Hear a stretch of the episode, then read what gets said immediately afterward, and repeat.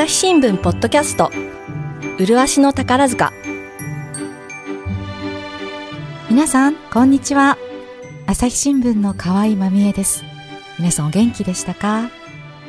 今日はこの夏飛び込んできた花組トップコンビゆずかれいさん星風まどかさんの対談発表対談会見を中心にお話しします。ゲストはおなじみ大阪本社の宝塚担当田辺愛記者です。よろしくお願いします。よろしくお願いします。さてはい。この夏8月のお盆休みの頃でしたよね。宝塚歌劇団から対談発表が舞い込んできました。はい。そして翌日ゆずかれいさん星風まどかさんの対談会見となったわけですけどもドキドキというかしましたよね。私たちしてました。そうですね。ちょっと衝撃でしたよね、本当に。本当に衝撃でした。ああ、という夏になってしまいましたが、うん、はい、えー、同じ日にリリース発表がありまして、そして翌日同じ日にお二人の対談会見ということで、ですので、まず、ゆずかさんが大阪で午前中に対談会見があり、その3時間後ぐらいですかね、うん、宝塚市内でえー、星風さんの対談会見ということで、私たち手分けしていったんですよね。そうですね。はい。で、私がゆずかさんの会見に行きましたので、ちょっと先にゆずかさんの会見の話してもいいですか？あ、はい、もちろんです。いかがでしたか？やはりあの、白いスーツでピカピカと、そして優しい笑顔で現れましてね。で、まずはその決意、決断ですね。あの対談についての。それを記者からあの聞きます。対談会見では各社の記者がこう質問していくんですけども、まずその決意のところで、外の世界でまだ見ぬ自分、見知らぬ、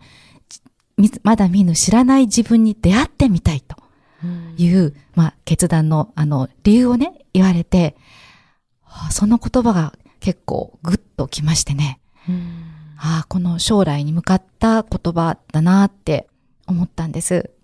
で、じゃあ、その決意はいつでしたかという質問に、今年の2月頃という話でした。そして3月に二人だけの戦場のお稽古中に星風さんにその気持ちを伝えると、星風さんも私もというようなあのお返事をあのくださったということで同時対談になったという話をされました。そして、では花組の皆さんにはいつ伝えられたのですか？ということに、えー、おしどり歌合戦、グランミラージュの宝塚大劇場の千秋楽の前日の終演後というような時間のお話だったんですね。本当すごい直前ですよね？ですから、8月12日に伝えたということですよね。はい。で、そこで私ちょっと合点が言ったことがありまして、はい。私その8月13日の千秋楽、ライブ配信見てたんですね。はい。そして、ライブ配信のその、まあ、終演後に、えー、まあ、対談者のご挨拶がありますよね。はい、で、まあ、今後の予定ですというようなお話を、組長、三風組長が話されるんですが、今後の予定というところで、ゆずかさんの、まあ、コンサートがありますよね。うん、年内に。その題名を言った途端にしばらく黙ってしまわれて、何秒間か次の言葉が出てこないというような場面がありました。で、あの、さよならの、えー、皆さんのご挨拶のあの場面でも、ちょっと三風さんが何かこう、ちょっと言葉を違われたり、何かこう動揺をされている様子が、その終演後に見られた、あ終演と言いますか、そのさよならの皆さんのご挨拶のところとかで、はい、あれ？な、何かあったっていうか、三風さん何か、こう、お加減が悪いのか、心に何か、あの、思ってらっしゃることでもあるのかななんてことをちょっと、その、13日の先週ラのライブ配信を見て思ってました。で、ああ、そうだったのかっていうのが、ね、その、本当前日に、えー、ゆずかさんから伝えられた花組の皆さんの気持ちってどうだったのかななんて、ちょっと今更思ったりその時しました。うん、そうですよね。でもその翌日にちょうど確か会社で河合さんとお話をして、ちょうど私は配信をちょっと見られなかったんですけれども、ええ、SNS とかでちょっとそうしたあの三風さんのちょっとあの、まあ、様子がおかしかったっていうようなちょっと話を見てたので、はい、河合さんからも聞いてえちょっとどうしたことかなというふうに話していましたよね。ねな何があったのかなっていうのを話しましたよね。であこういうことだったのかななんて思って、やっぱりこう花組の皆さんのやっぱりゆずかさんへの信頼の厚さって言いますか、このコロナ中をねあの頑張ってきた本当にトップさんへの本当皆さんの気持ちが一つになっているというのが、まあ、いろんなところで、あの、伺われるので、まあ、きっと、その花組生の気持ちを代弁するかのような三風さんの、動揺が。だったのかな、なんて、ちょっと思ったんです。はい。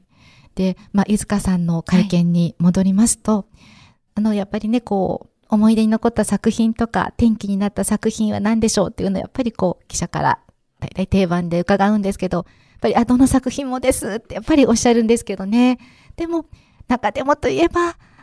いくつか挙げられましたが、まあ、ハイカラさんが通る。やっぱり、やっぱりこれかなというのは、これはね、大劇場お披露目公演でしたが、コロナで4ヶ月伸びてしまったという、う大変な時期を過ごしてのお披露目だったという、そしてまたあの伊集院少尉というね、素敵な役で、まあ、これがね、再演の、まあ、お披露目公演だったわけですけども、ああ、なんかそう、だろうな、なんてことを、皆さんね、ファンの皆さんもきっと思い出しながらこの会見のお話を聞かれたかなって思いました。で、まあ、その時にファンの皆さんや、組子のみんなの気持ち、スタッフの皆さんの思いで、すごくそれが支えになって頑張りましたよっていうお話もすごく心に残りましたし、あとは、その、ゆずかさん花組生じゃないですか、はい、一筋。花組一筋、花男と言われる。うんすごくその誇りというものをやっぱり花組の男役持っていて、ご自身もすごく持っていらっしゃって、それに恥じない己でありたいっていう、己でありたいっていう。侍のようですね。そうなんです。あのね、こう優しい、あのお声で、そういうきっぱりとこう言われたのも印象深かったですし、もう一つはですね、その男役についてというのを、まあ、質問が出まして、うん、どんな思いでと。男であることをすごく意識したと。男の説得力、男性であり続けたかった舞台でっていう、すごくその男であるっていう、その強い意識を持って演じていらっしゃったんだなっていうのを、で、今でも演じていらっしゃいますけど、んなんかその強い舞台人、男役への意識を改めてこの会見から、えー、知ったという、そのようなあの会見でもありました。はい。はい。それをこう、ね、あの、深い、優しいお声で、あの、話されていましたけども、私はその横を目の当たりにこうして、うん、うん、というふうに見て、そう考えを持ちながら原稿を書いた、というわけですが、田辺さんは、あの、はい、今のような話を、どうですか？聞いて、どんなふうにゆずかさんのこの対談会見を受け止められますか？そうですね。まずは、やっぱり一番最初はすごくあの対談をした時はショックと言いますか、うん、気持ちがあって私が今宝塚の担当になってから3年目とかになるんですかね。そうですね。はい、なのでちょっとあの花組を見始め初めて見たのが元禄バロックロックになるんですけれども、うん、ちょうどあの星風さんとゆずかさんであのコンビを組み始めた、ねはい、舞台になるんですけれども、はいなんかやっぱりあの皆さんそれぞれトップコンビの特徴があると思うんですけれどもなんか特にななんか2人特にゆずかさんもなんですけどもすごくロマンチックななんか印象があって、うん、宝塚の特にザ私の中ではザ宝塚という感じのトップコンビでありあのトップスターっていうのがゆずかさんだったのでまずはやっぱり最初にびっくりしたっていうのがあったんですけれども、で、あの、河合さんの書いた記事を読んだりとかしている中で、先ほどもおっしゃってましたけれども、舞台上で男であり続けるっていうことをすごく意識されていたっていうのは、本当に見てもやっぱりよくわかるところだなというふうに思いまして、あの、10月8日まで東京宝塚大東京宝塚劇場で、あの、おしどり歌合戦が上演されていると思うんですけれども、その中でも、あの、ゆずかさんが着流しを着られていて、ちょっとなんか足がはだけまあそ、そんなもちろん大きくではないんですけれども、はだけて、あの、縦のシーンとかで、あの、ちょっとふくらはぎが見えたりとか、膝が見えたりとか、あと、普段あんまり多分セッターを履く機会ってそんなに多くはないと思うんですけれども、裸足だったりとかっていうところで結構普段の男役さんよりも肌をがちょっと出ているシーンが多かったと思うんですけれども、なんかその中でも隠さなくてもなんか男性に見えるくらい体から本当に男役として作り上げてきたんだなっていうことがすごく伝わってきたので、なんか一瞬たりとも、あ、女性っぽいなっていう思うところがなくて、なんか本当におっしゃっていたことが、あの、男や、男であり続けるっていうところは、すごく腑に落ちました。なんかゾクッとしますよね。そうです、ね。星取り歌合戦のあんた、あのね、姿、ちらりっと見えるとことか、もうドキドキしちゃうっていうぐらい、男っぽさを感じますよね。なんか雑誌とかの写真、撮影でも、はい、まあ、手がよくあの顔の周りにポーズとしてつくと思うんですけれども、うん、本当に、ゆずかさんは特に、なんか手も男が宿ってるというか、指までなんか男らしいというか、なんかちょっとドキドキしてしまうような。すごいですね、指までって。なんか感じがありますよ。な、どう、でも指って作り上げられないですよね。なんかすごく今のあの言葉が、なるほどって、私たちその記者会見とかでこう写真を撮るときに、ちょっと手つけてくださいとかいうね、あの、リクエストするとしてくださるじゃないですか。確かになんかその手つきからして違うかも。うん、そうですよね。ねあの、その対談を決めた理由として、新しい世界へっていうことをおっしゃってたんですけども、はい、やっぱり私の中では、その男役を極めてられたゆずかさんの姿しか、あの、今見てないので、うん、どどういう風になるのかっていうのが全然なんか想像できないなと思うんですけれども、うん、まだちょっとやっぱり男役をすごく見たいなという気持ちが正直あるので、あれなんですけど、楽しみにしていけ、いきたいですね。いや、でも本当そうなんですよね。きっとこれから将来、どんな世界が待ってるだろうっていうか広がっているだろうなっていうのはわかるんですけども、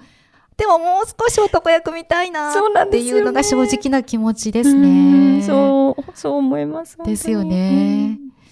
それでは、星風まどかさんの対談会見はいかがでしたか、はい、ちょっと聞かせてください。あはい、そうですね。あの、まず本当に星風さんが、あの、白いドレスでもう会場に入ってきた瞬間に、あ、なんか天使ってこの世にいるんだなっていうことをすごく思いました。本当に、あの、身長が多分すごく高いわけ、娘役さんの中でもすごく高い方ではないのかなとは思うんですけれども、もう本当に、あの、なんていうんですかね、あの、可憐で、あの、なんかもう見てるだけでちょっと満足してしまうような、あ、私はこれからちゃんと話を聞いて記事を書くんだぞっていうふうにもう心をあの入れ替えたくらい、はい、ちょっともう目だけでちょっと感動してしまったんですけれども、本当にあの会見の内容としては、あの、幸せだったりとか宝物っていう言葉を何度も使われていて、表情もすごく清々しく幸せそうな感じだったので、なんか対談会見っていうと、まあ、なんとなく、あの、涙とか、なんかそういうもののイメージもあるんですけれども、なんかどちらかというと、あの、結婚会見みたいな感じがしました。というのも、すごくあの、ゆずかさんへの思い、あの、相手役のゆずかさんへの思いを語られるときに、すごくあの力がこもっている感じがして、はい、あの、まあ、もちろんゆずかさんとは別々の会場で別々の時間だったんですけれども、なんかとても幸せな気持ちになってしまうような、はい、会見でした。結婚会見ですか？はい。出ました、田辺さんのワードが。はい。え具体的にはどんなところが心に残りましたか、はい、はい、そうですね。あのー、まあ本当にあの、ゆずかさんに対してっていうところと、あと星風さん自身のところっていう、まあ、ちょっと2点、大きく2点、はい、心に残っているんですけれども、まずあの、ゆずかさんに対してっていうところで言うと、あの、結構娘役さんの対談会見で、まあ、こう恒例なのかわからないですけれども、まあ、質問があって、今日のまあファッションのポイントを教えてくださいっていうようなはい。ことが記者からあの質問が出たんですね。その時にあの星風さんがすごく笑顔になって聞いてくださいますか？っていうふうにおっしゃったんですよ。えーはい。で、なん、なんなのかなというふうに思ったら、あのピアス、なんかあのシルバーのピアスだったんですけれども、の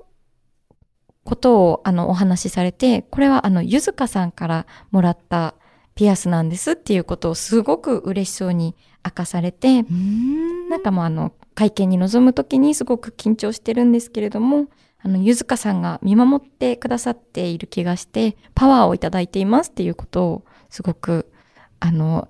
嬉しそうにおっしゃっていたのが印象に残っています。ラブラブな感じがするんですけど。そうですね。なんかラブラブな会見でした。そうなんですね。はい。へえ。そのピアス、うん、いいですね。いいですよね。本当にそうですよね。あの、以前から、えっと前回ちょっと、はいあの、トップコンビで対談された、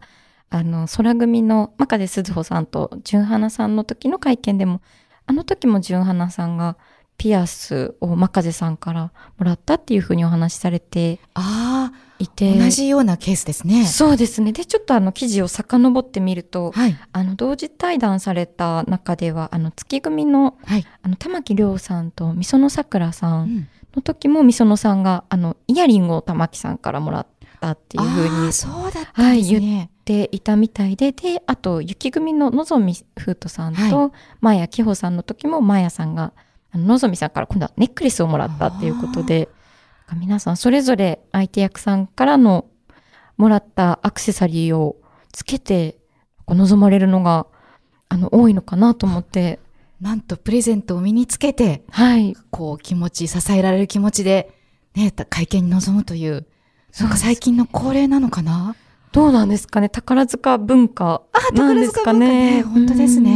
んとても興味深いというか、はい。ラブラブ感の出るそうですお話ね。でした。はい、幸せいっぱいで。はい。麗しの宝塚朝日新聞ポッドキャストメディアトーク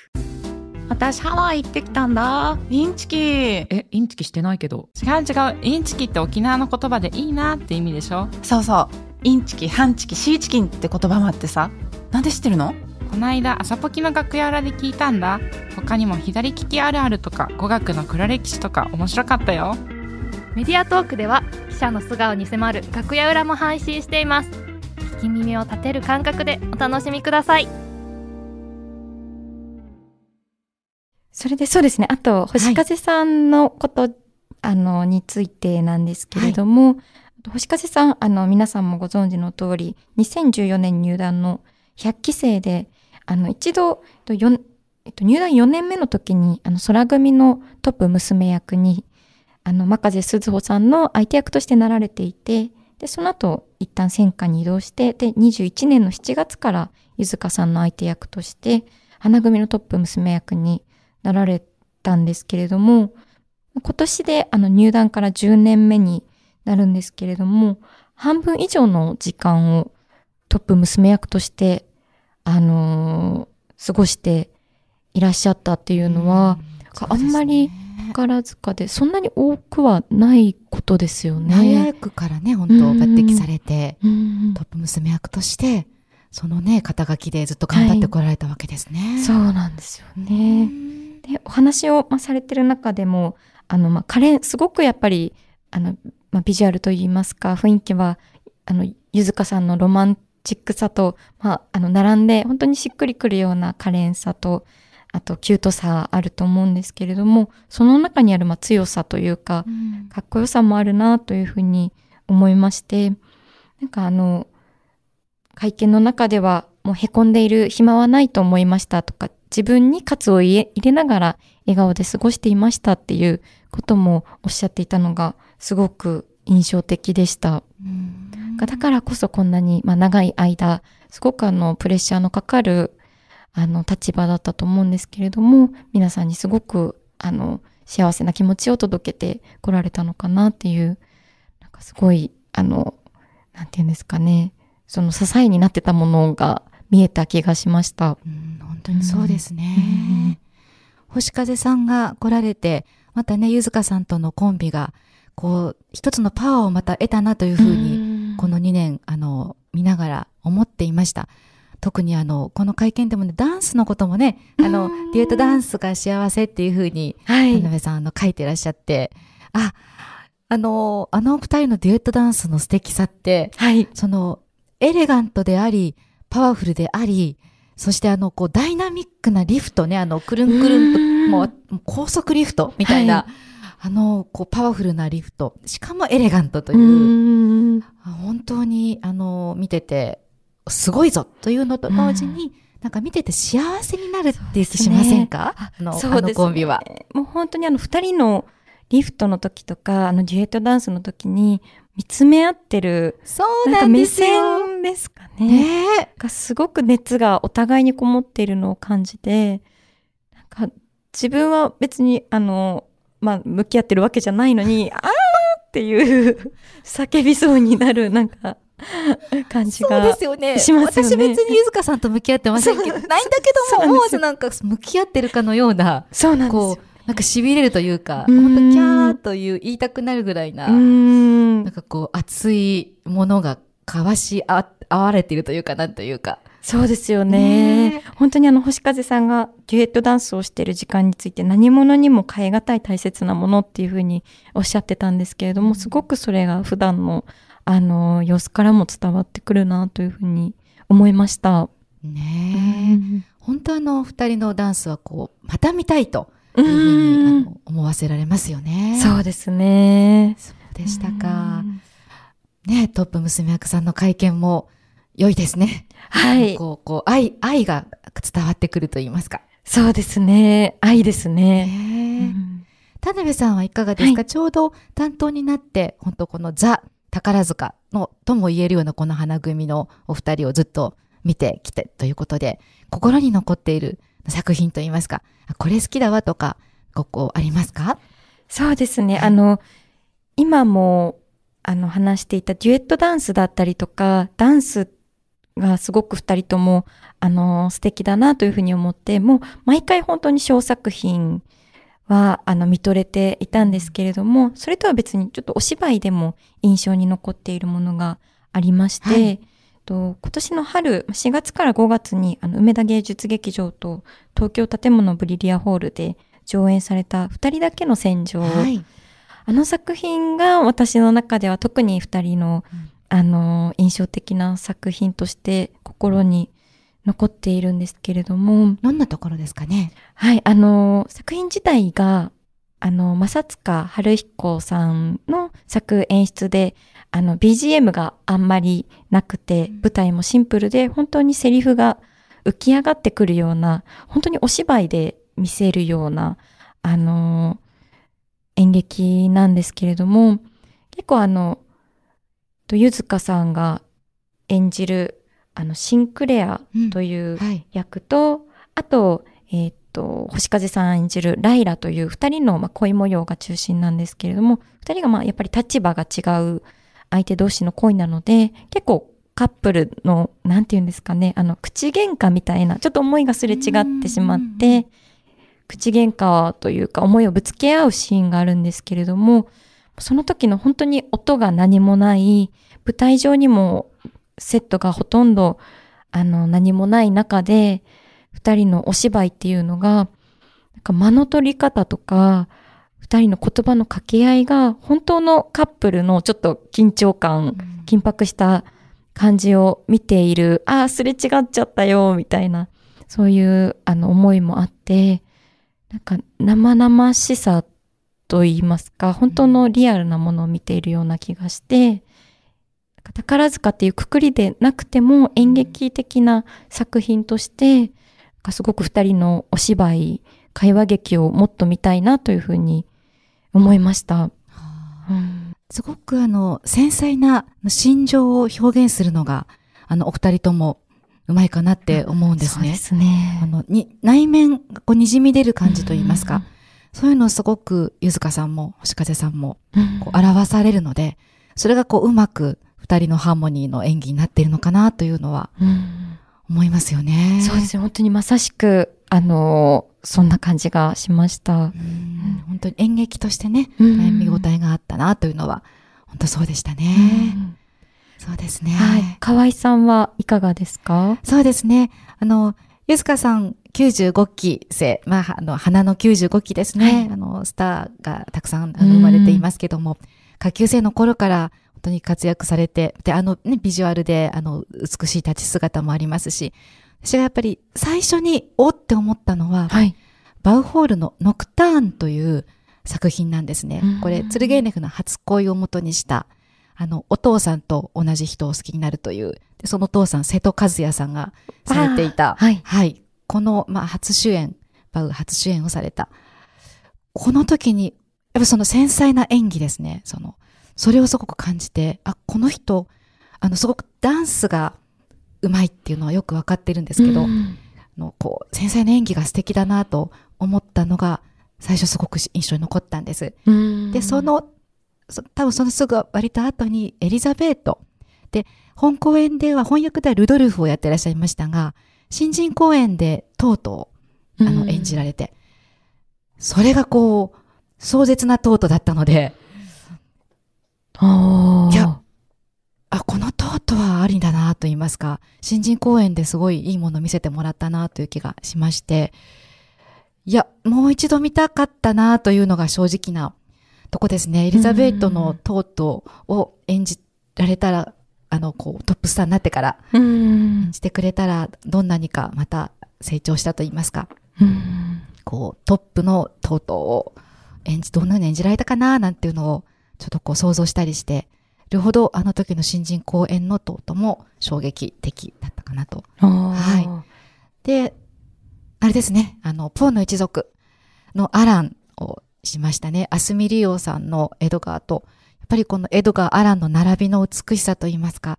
このお二人がいてのポーの一族の成功だったかなというふうに、ちょっとあの、遡った作品になりますが、あのトップスター前の話ですけども、すごく一つ一ついろんな役をそうやってされて、挑戦されて、そして、まあ、トップスターになって、コロナ禍を駆け抜けたっていう、そういうトップスターだったかなというふうにうん思いま。す。このしんどい期間をね、本当によく花組のみんな、へこたれずにうん。こうやってこられた、その大きな存在だったんじゃないかなというふうに思いましたうんそうですよね。かいつも、まあ、ゆずかさんの会見だったりとか、あと舞台での、あの、お話しされるご自身の言葉っていうのはすごく、やっぱり温かくて力のあるもので、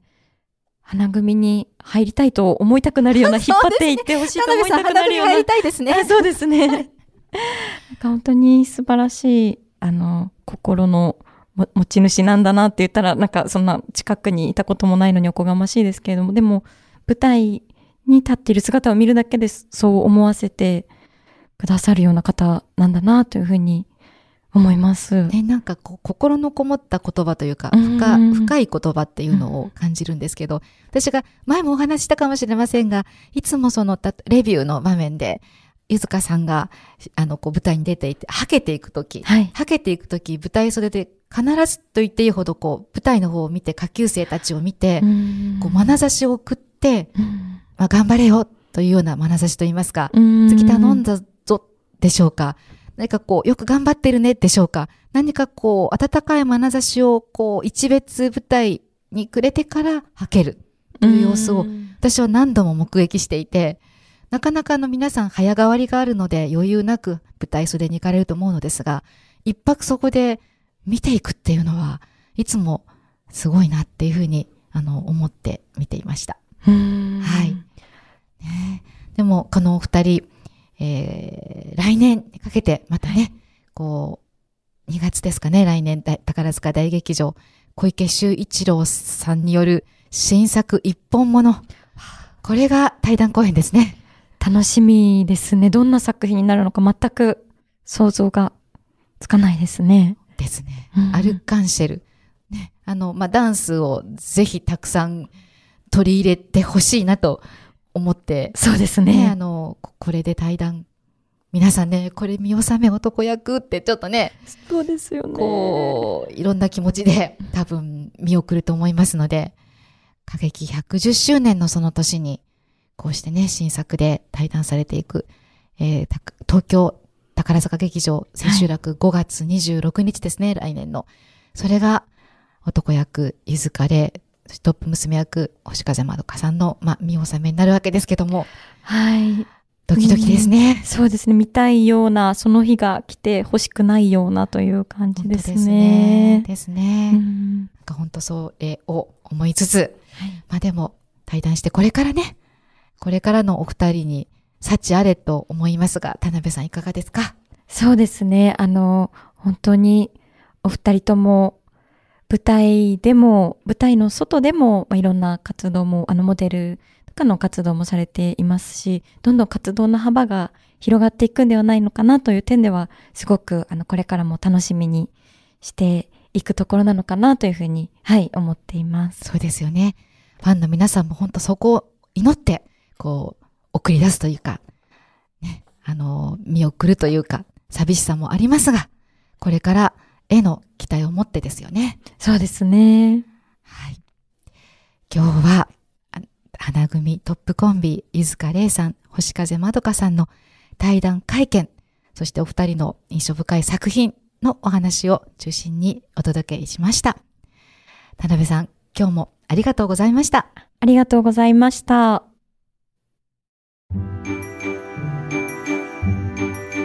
朝日新聞ポッドキャスト麗しの宝塚朝日新聞の宝塚の取材チームでは、宝塚ニュースレターを毎月1回発行しています。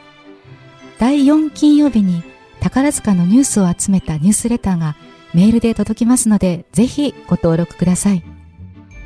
紙面やデジタルなどで登録方法は紹介しております。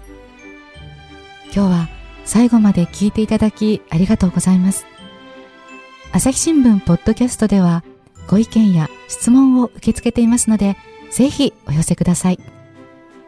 朝日新聞河合まみえがお送りしました。またお会いしましょう。